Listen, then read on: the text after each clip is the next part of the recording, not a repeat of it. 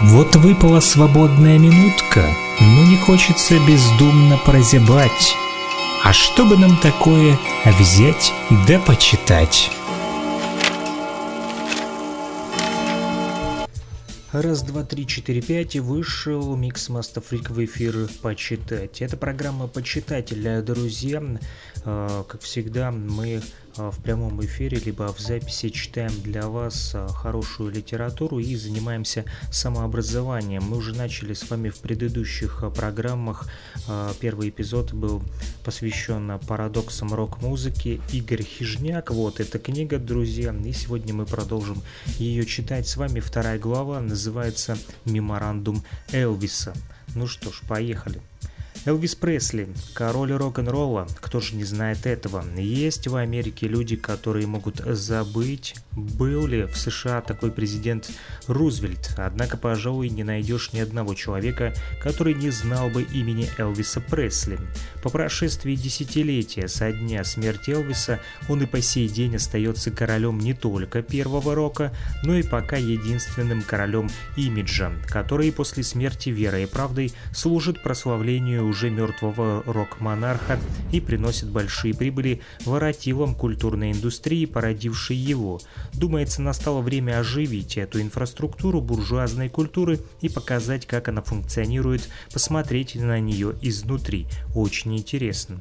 А ведь парадоксальным явлением является именно то, что спекулируя и буквально выколачивая из публики дополнительную прибыль от продажи рекламных постеров и прочих материалов, живописующих самые сомнительные детали из жизни звезд рока, по существу кухня производства рок-идолов до сих пор находится словно за пеленой молчания.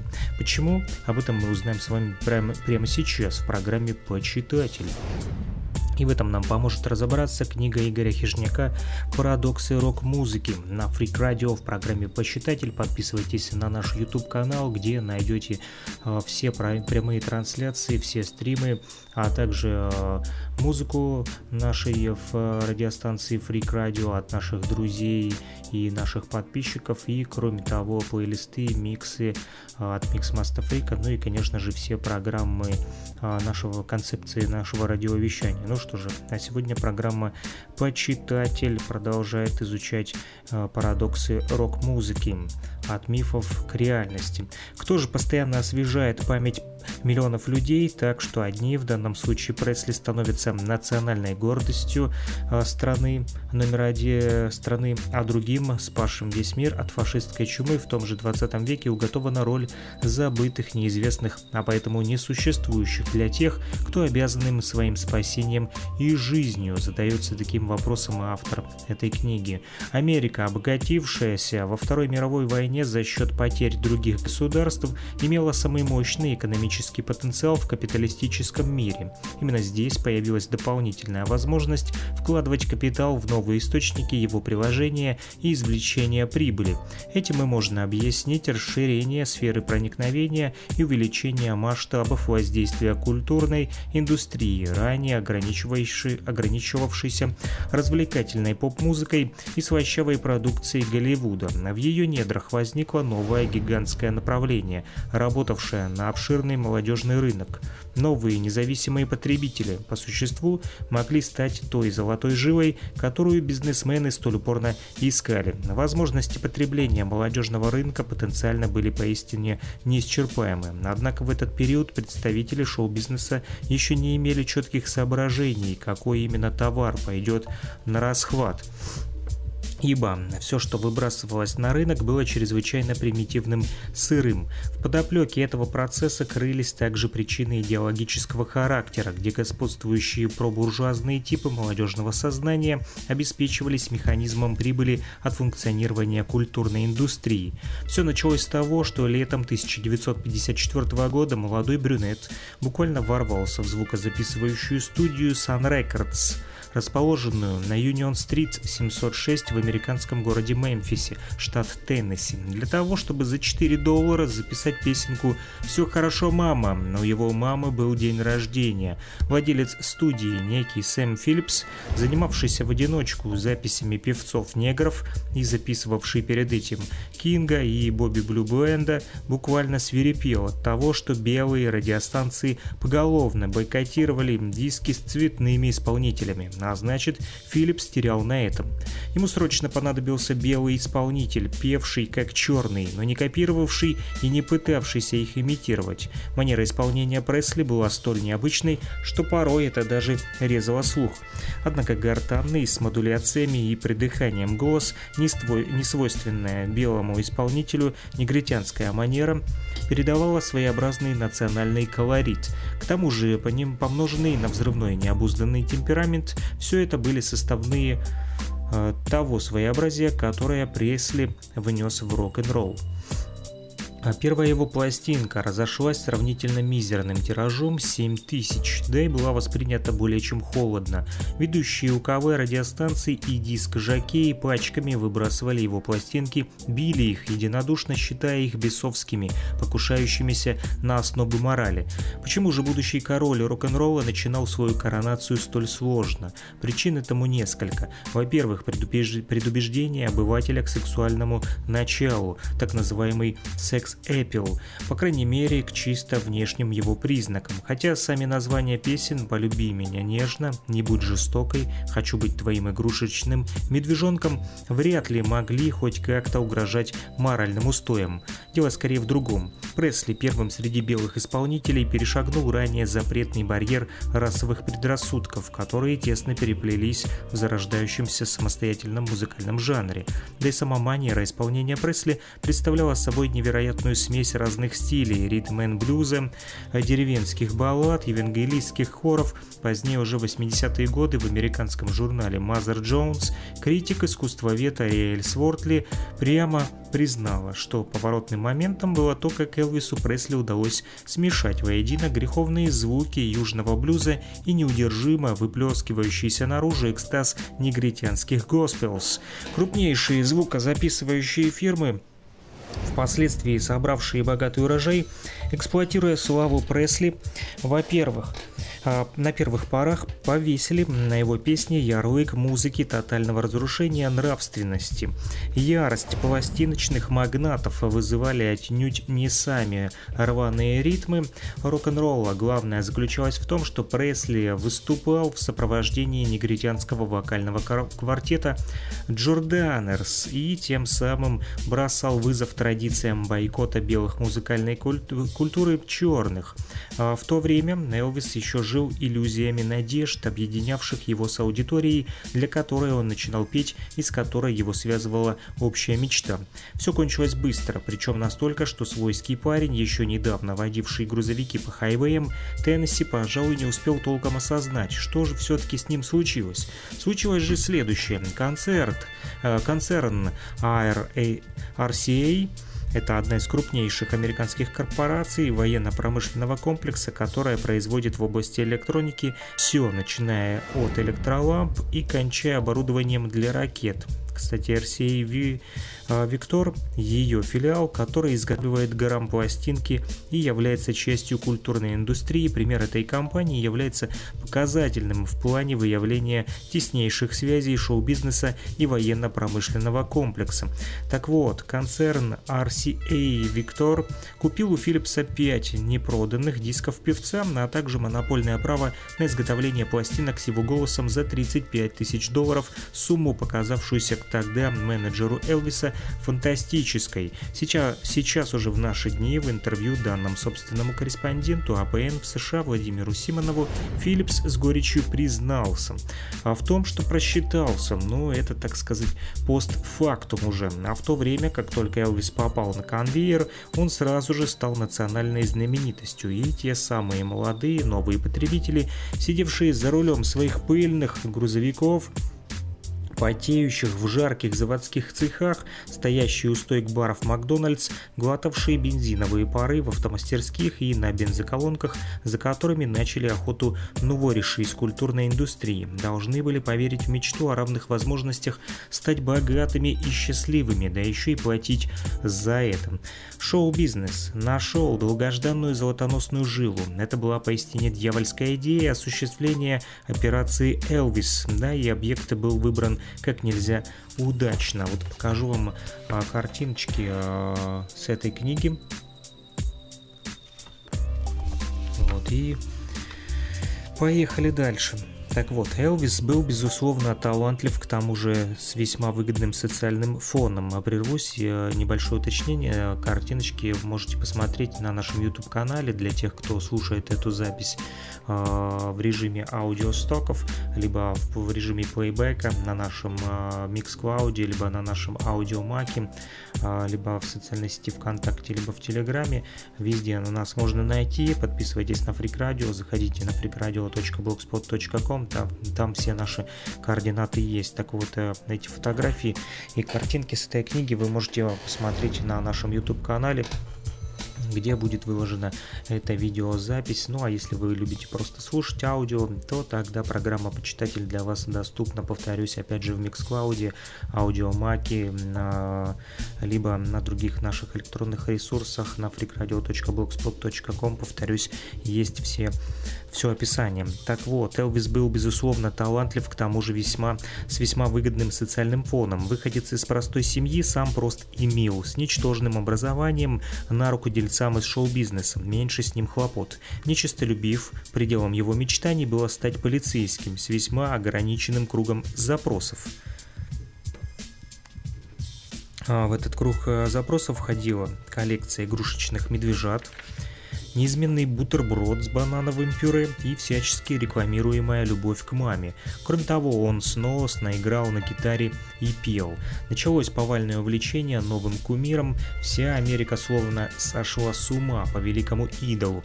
А без труда американское телевидение, Голливуд, знаменитые фирмы, грамзаписи надели на него корону некоронованного короля рок-н-ролла. Любители рок-н-ролла, покупая его пластинку, словно становились обладателями таинственного амулета, приобщающего их к религии рок-н-ролла его таинством. Впрочем, подобная истерия не была особым новшеством для американской массовой культуры, однако культивирование поклонения Элвису приобрело поистине невиданные масштабы. Элвис сполна накупил выданные ему векселя за два с небольшим года появления на Олимпе рок-музыки с 1954 по 1956 годы года он стал неотъемлемой частью пресловутой культурной индустрии, таким мини-государством в государстве, с годовым доходом, представьте себе, свыше 20 миллионов долларов. А тут следует обозначить многоликость Элвиса, поняв которую мы наконец сможем рассмотреть его истинное лицо. Начнем с внешнего облика. Именно Пресли превратил свои концерты в поразительную смесь разнузданных выходок с элементами показной скромности. Он взял себе в привычку появляться на сцене то в раз... А, в раззолоченном кадиллаке, то в несуразном ящике, сильно смахивающем на гроб. Так вот, резко выпрыгивая из очередной упаковки, он начинал так вихлять бедрами, что более половины городов и штатов, как на восточном, так и на западном побережьях США, поначалу наложили запрет на его выступления, сочтя их непристойными, возбуждающими у зрителей нездоровые инстинкты. Как и подобает звезде, Элвис стал вести рекламную роскошную жизнь, усиленно смакуемую прессой. Ежедневно читателям вбивали в голову, а что король приобрел очередной кадиллак, Кадиллак, всего их было 4, заметим именно Кадиллаки, а не Шевроле или Крайслеры. Обитателями его дома стали две обезьяны, а также появилась весьма значительная коллекция э, бриллиантов. Вот так вот. В промежутках э, между исполнением хитов он самозабвенно пел религиозные гимны. При встрече с корреспондентами был преувеличенно застенчив и безукоризненно вежлив. К женщинам обращался подчеркнуто внимательно, называя их мэм, а мужчин сэр. Этакий скромняга парень, да еще и любящий сын. Таким образом, имидж короля рока становился неодномерным. Невиданная до то ли распущенность на сцене разбавлялась его добродетелями, то есть строго соблюдался баланс популярности. Самым главным для шоу-бизнеса было не пересолить в чем-то одном, а наоборот как-то примирить запросы отцов и детей. Слишком высока была ставка, прибыли, приносимые Элвисом. Истинные намерения культурной индустрии распространялись еще дальше, переходя в область уже социально-экономическую. Популярность его хита «Голубые замшевые ботинки» служила тем убедительным мотивом, который подстегивал новых потребителей видеть в одежде, различных престижных товарах и предметах главный смысл жизни. Именно этому мотиву суждено было стать важнейшим атрибутом рок-музыки. Прошло еще два года и наступил 1958 год. Ажиотаж вокруг Пресли не ослабевал. На счету Элвиса было уже больше полудесятка фильмов и 20 выпущенных дисков. Все шло вроде бы гладко, однако первый звонок прозвучал, когда Пресли исполнилось 23 года, а это значило, что настало время видоизменять свой имидж. Дальше невозможно было оставаться только кумиром подростков, но новые потребители не должны были заметить подмену. И вот Пресли – солдат армии США. Король исчезает от внимания своих обожателей на целых два года. Тут возникает еще одно обличие – Пресли. Он выступает как образец усердия и послушания. Подумать только, умиляясь, умилялась буржуазная пресса. Рок-король и такой образцовый солдат. Все встало на свои места. Продюсер Пресли, полковник Том Паркер, доволен. Дальнейшее развитие имиджа Элвиса пойдет по пути образцовый солдат в армии, образец респектабельности в повседневной жизни. К моменту демобилизации на счету Элвиса уже было 16 однообразных фильмов, где Пресли исполнял, как правило, роль ковбоя, который влюбляется в смазливую блондинку. Изменился песенный репертуар. Среди первых его хитов после возвращения из армии была модернизированная версия известного неаполитанского романса «О мое солнце», правда с другим названием «Теперь или никогда». Затем последовала бесконечная серия стереотипизированных мюзиклов, деградация была налицо. Покупаемость пластинок заметно упала, э, фильмы. Шли в третьеразрядных э, кинотеатрах. Король неумолимо отдалялся от публики, и вот вместо э, самого певца, который для публики стал скорее мифом, нежели реальностью, начинают выпячиваться атрибуты, составляющие неотъемлемую часть славы любой рок-звезды. Чтобы передать таинственность исчезнове... исчезновению Элвиса, подстегнуть память о своем кумире и получить прибыль от нисходящей звезды рока, многочисленные фэн-клубы, то есть клубы поклонников певца, искусственно подогревали популярность. Пресли, устраивая многочисленные вечера прослушивания записи Элвиса, роль разжигателей страстей играли еще два специализированных журнала Elvis и Elvis Special.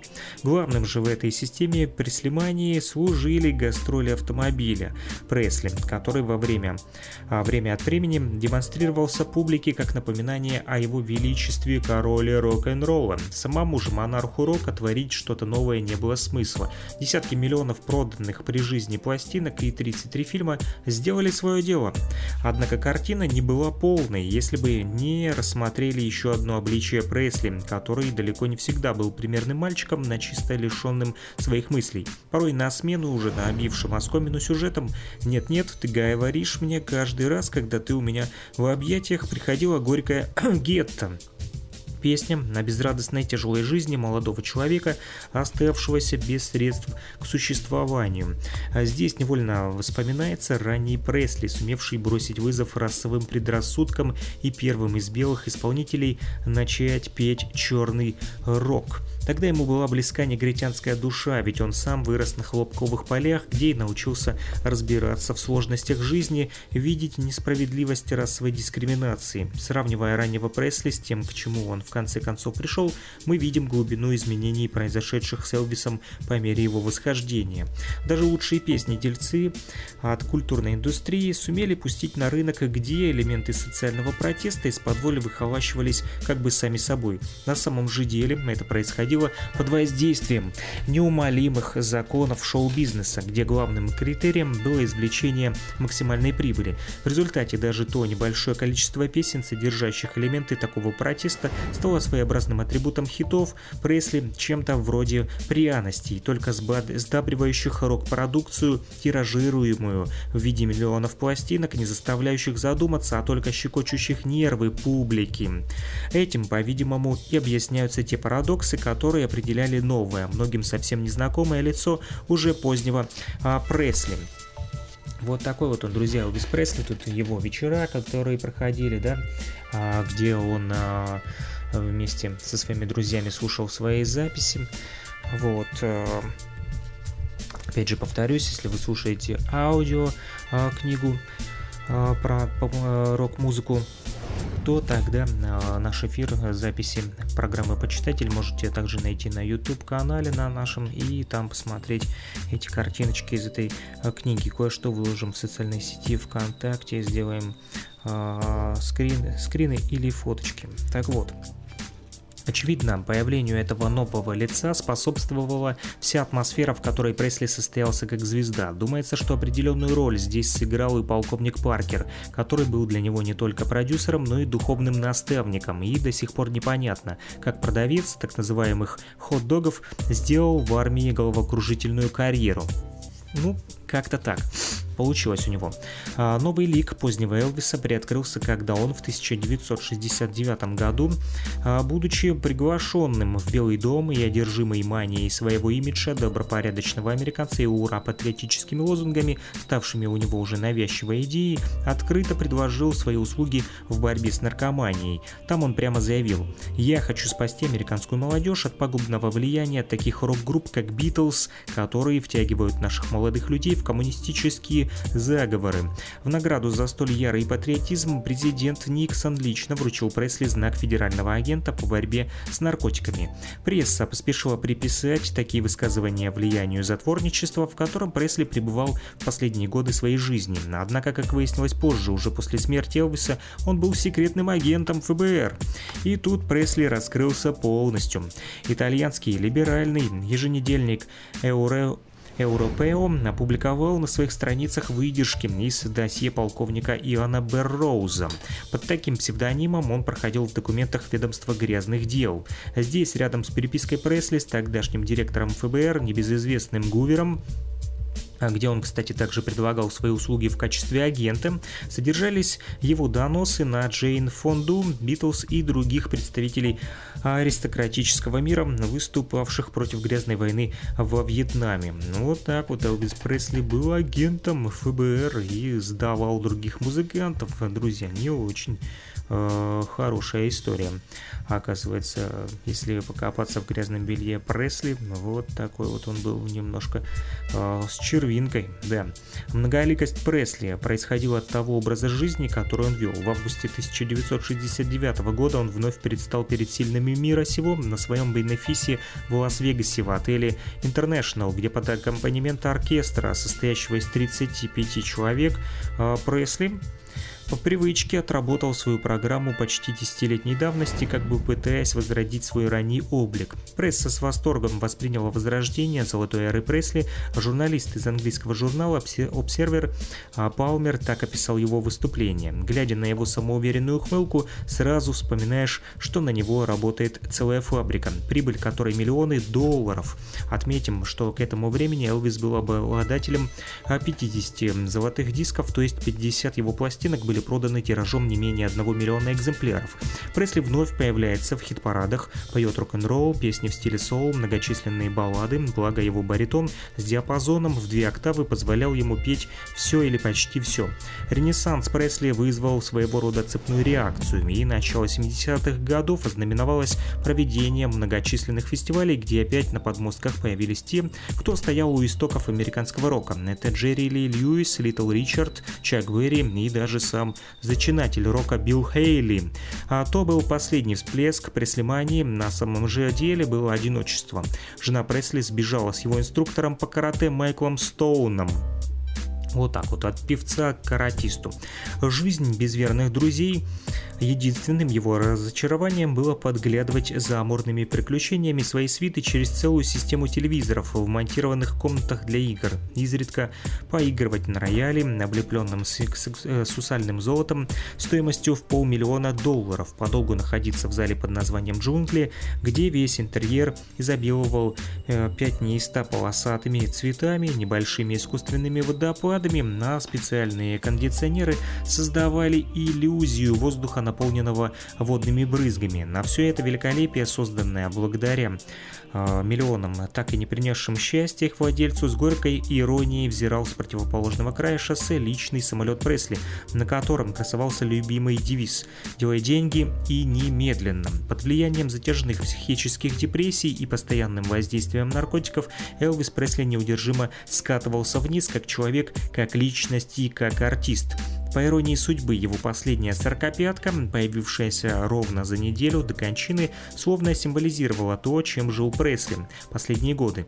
Название она имела пророческое «Путь вниз». Уже после смерти Пресли врачи и токсикологи обнаружили у него в крови 14 различных наркотических препаратов, которые, по признанию личного доктора Пресли Джорджа Никополуса, служили искусственным стимулятором. Они прописывались ему в течение последних трех лет, чтобы хоть как-то поддерживать поддерживать тонус ожиревшего и страдающего одышкой короля рок-н-ролла, едва разменявшего четвертый десяток. Прошедший 16 августа 1977 года, в день смерти Пресли, в Лас-Вегасе сильнейший дождь после более чем трехмесячной засухи как бы смыл все наносное, что скрывалось за внешним величием и богатством, и открыл внутреннюю трагедийность, опустошенность и безысходность, все, что осталось от одного из самых известных людей национальной гордости Соединенных Штатов 20 века. Ну вот так вот национальная гордость Соединенных Штатов просто а, впала в депрессию и поддалась на уловки агентов ФБР и просто слилась и скатилась вне известность. А не в обиду э, фанатам Элвиса Пресли будет сказано. Что же дальше? Король умер, да здравствует король. Вот принцип, по которому действовали наследники Пресли, корпорация Пресли Estate, которая даже смерть короля сделала весьма выгодным бизнесом. Ну, бизнесменам все равно, на чем и на ком делать деньги, хоть на трупом, на трупах. Такова медиаиндустрия, друзья. Вот, а, к сожалению, а, благодаря таким акулам медиабизнеса э, и появляются такие конфузы э, и отношения между людьми портятся, да, даже после смерти там вовлекают во всю эту медиаиндустрию родственников, вот, пытаются уже там какие-то права на артистов заявить и, короче, даже когда вы умрете, ваша слава не даст вам покоя и не даст покоя вашим родственникам. И такое может быть. Так вот, в связи с 50-летием со дня рождения идола на статуэтке Пресли в виде графинов для горячительных напитков, где все было просто, отвинтил голову и наливай что хочешь, на любой вкус. Некий бизнесмен по фамилии Гейслер занялся производством одежды под Пресли, а также серией космических, э, косметических принадлежностей Elvis. А несказанно разбогател и счастливчик Глор, который купил студию Sun Records буквально за два дня после смерти Пресли. Теперь она превращена в музей. К этому добавим, что бывшее шоссе номер 51 в Мемфисе, на котором стоит знаменитый сверхроскошный Грейсленд, это музей Пресли, а он носит название Бульвар Пресли, на его могиле вечный огонь словно символизирует вечность Пресли. И даже то, что при жизни его продали миллиард дисков, а после смерти еще 300 миллионов, означает по меткому замечанию одного из наиболее проницательных биографов Элвиса, а, то бишь Фишвака, что чудеса электронной техники и эксплуатация на образе Пресли сделали после его смерти лишь мимолетный антракт с тем, чтобы возродить поток наживы с небывалой силой. Добавим, с этой самой наживой после смерти дело обстоит много лучше, чем при жизни. Вся история Пресли кажется доведенной до абсолюта типичной голливудской лентой, легендой о талантливом мальчике, ставшем знаменитым и сказочно богатым, подлинным воплощением великой американской мечты. Но в этой мечте, в этой сладкой иллюзии счастья и обязательного успеха пронзительной болью и трагической реальностью неумолимо четко проявились слова одной из песен а, Пресли. Цитата. «Неужели ты не видишь, что я попал в ловушку?» А эта ловушка продержала его всю сравнительно недолгую жизнь. Держит она его и сейчас, даже когда он лежит под бронзовой плитой в гробу, снабженном специальным электронным устройством против грабителей. Попытки грабежа предпринимались несколько раз. И имя этой ловушки со смертельными объятиями «Американская мечта» довела до гроба «Американская мечта» короля а, рок-н-ролла. И все-таки, уйдя в небытие, Пресли остался в памяти не только тех, кто знал и слышал его при жизни, думается, хотим мы того или нет, он остался со всеми нами, и вот почему. Как не противоречиво может показаться то, что еще в начале главы мы связывали популярность Пресли в известной степени с коммерческой рекламой и небывалым по масштабам тиражированием через средства массовой информации, но по прошествии более чем 10 а, лет со дня его смерти мы начинаем задумываться, задумываться над чем, я а, скажу прямо сейчас. Вот, пока посмотрите на эту прощальную фоточку. А, вот. А, кто слушает нас в эфире на freakradio.blogspot.com, либо в плейбеке, а, в записи, то посмотреть можно на YouTube-канале. Кстати, подписывайтесь и будьте э, нашим подписчиком. Чем вас будет больше, тем нам будет легче открыть прямые трансляции и не морочить э, голову себе с записями эфиров. Тогда можете прямо с пылу жару смотреть вот нас более чаще.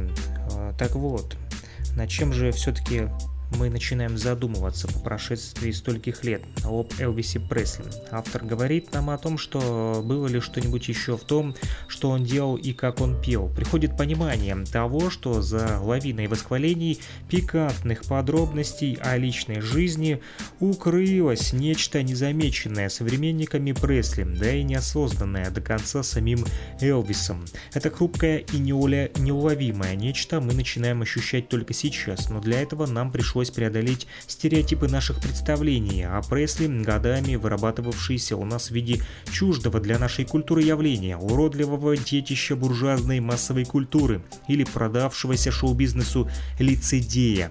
Коммерческий характер головокружительной карьеры Пресли сомнения не вызывает, однако ограничиваться только им было бы неверно, как неверно не замечать то неприходящее, что внес в рок-культуру Пресли благодаря своему таланту. Именно талант позволил Элвису интуитивно выбрать никем ранее не использовавшуюся манеру исполнения, а отсутствие комплекса расовой предубежденности дало ему возможность продемонстрировать всю палитру красок и оттенков, присущих ритм н блюзу. К тому же ряду рок-баллад Пресли присущ высокий профессионализм. Главное же, что удалось Пресли в рок-н-ролле, это привнести в него общечеловеческое начало, которое, несмотря на безудержную коммерциализацию и американизацию рок-музыки, воплотилось в ценностях, принадлежащих теперь уже не только национальной культуре США, но и ставших частицами культур других народов и их не смогли растворить ни изощренная машина культурной индустрии, ни неумолимые законы музыкального шоу-бизнеса, регулирующие и контролирующие творчество всех подвластных им рок-звезд. И еще об одном.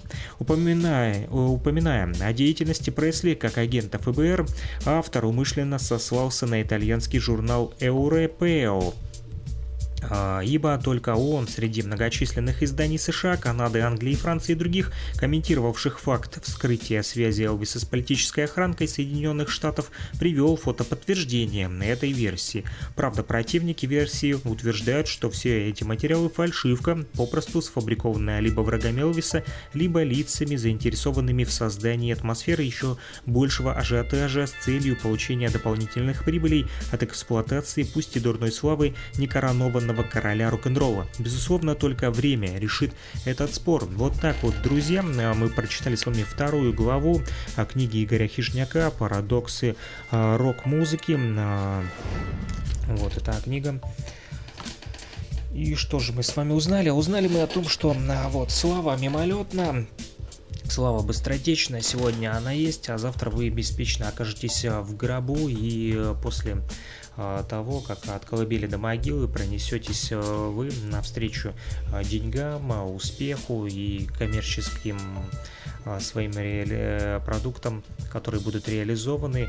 Хоть у вас будет даже самолет, хоть вертолет, хоть музей даже вам построят, все равно смогут, покопавшись в вашем грязном белье, обнаружить то, что вы некомпетентны в каких-то вопросах, либо вы нарушили какие-то нормы морали, либо вы просто были как Элвис агентом ФБР и шпионили за другими артистами и сливали их. Вот, не знаю, правда это или нет, но не верь нам, ищи сам, вот, подтверждайте факты своими анализами, изучайте историю, вот, читайте книги, они помогают развивать не только ваш ум, но и дикцию, особенно если вы читаете вслух, вот что и делаем мы с вами на Radio.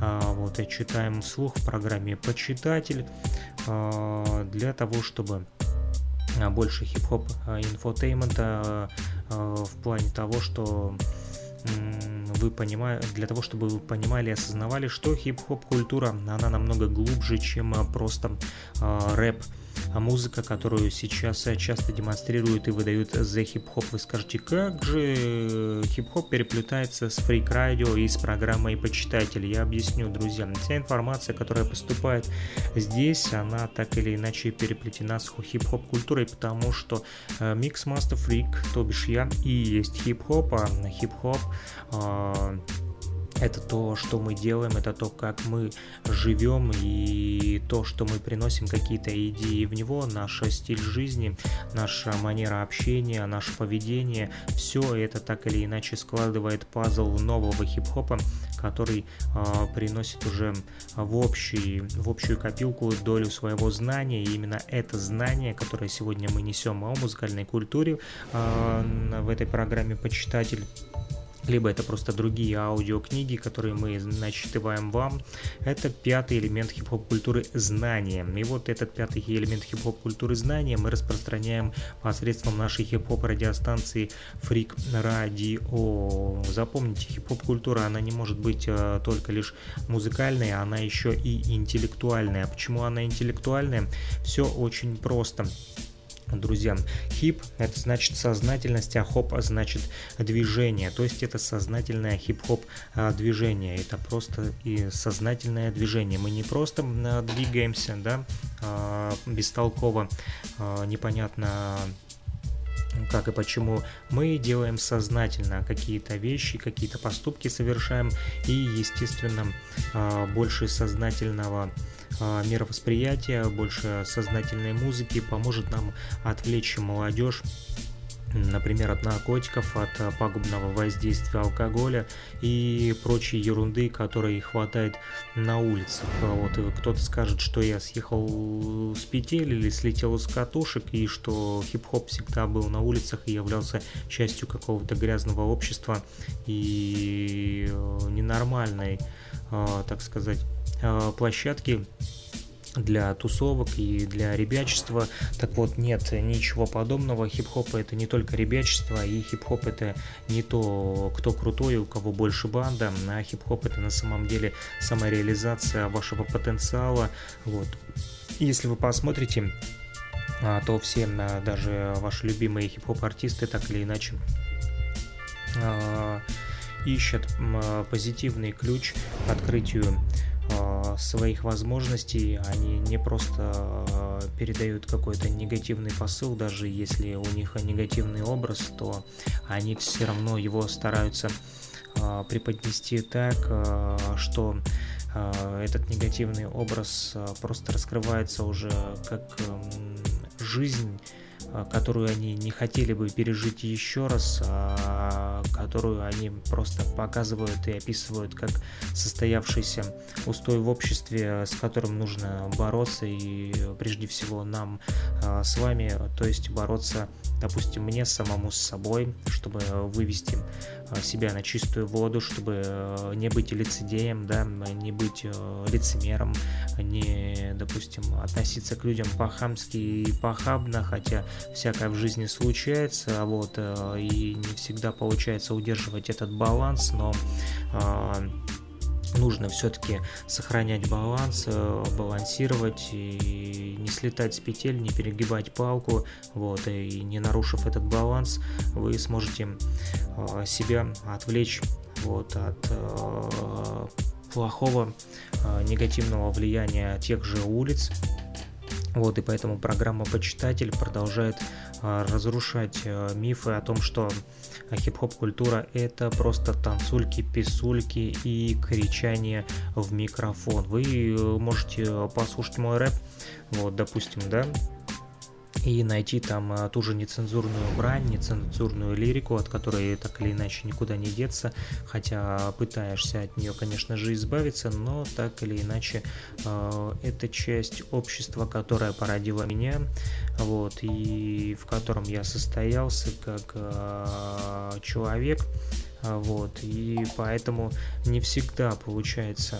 а, вырваться из а, плена именно вот этих вот грязных моральных устоев, поэтому каждый из нас борется с животной природой и победить на улицах именно эту животную природу, это значит победить себя и вырваться из порочного круга вот этих именно демонов и бесов, которые сидят вот здесь, которые сидят вот здесь, вот, и они вот нас прям вот так держат в смирительной рубашке, мы должны вырваться просто на свободу, а, отпустить все это зло а, в себе и э, заниматься тем, что нам нравится, вот, а не идти на поводу плена иллюзии, вот, э, в погоне за деньгами. Часто мы теряем душу, да, вот, как сделал Элвис Пресли, вот, и у него вначале были хорошие да, поступки и высокие намерения вот, э, с негритянским обществом, с негритянским народом э, строил и сотрудничал, вот, да, делал музыкальные проекты, боролся с расовой дискриминацией, но в конце концов э, опустился на дно, да, ушел в депрессию и начал сотрудничать со спецслужбами американскими и сливать других э, артистов. Вот, это уже его, конечно же, не красит. Но не нам его судить, э, и судить его может только Бог, как и любого другого из нас. Вот. Э, следи за собой, да, как пел Виктор Цой, и все будет в порядке. Ну что ж, мир вам и вашим домам, услышимся на Фрик Это была программа «Почитатель». Пока-пока. Ждите третий эпизод.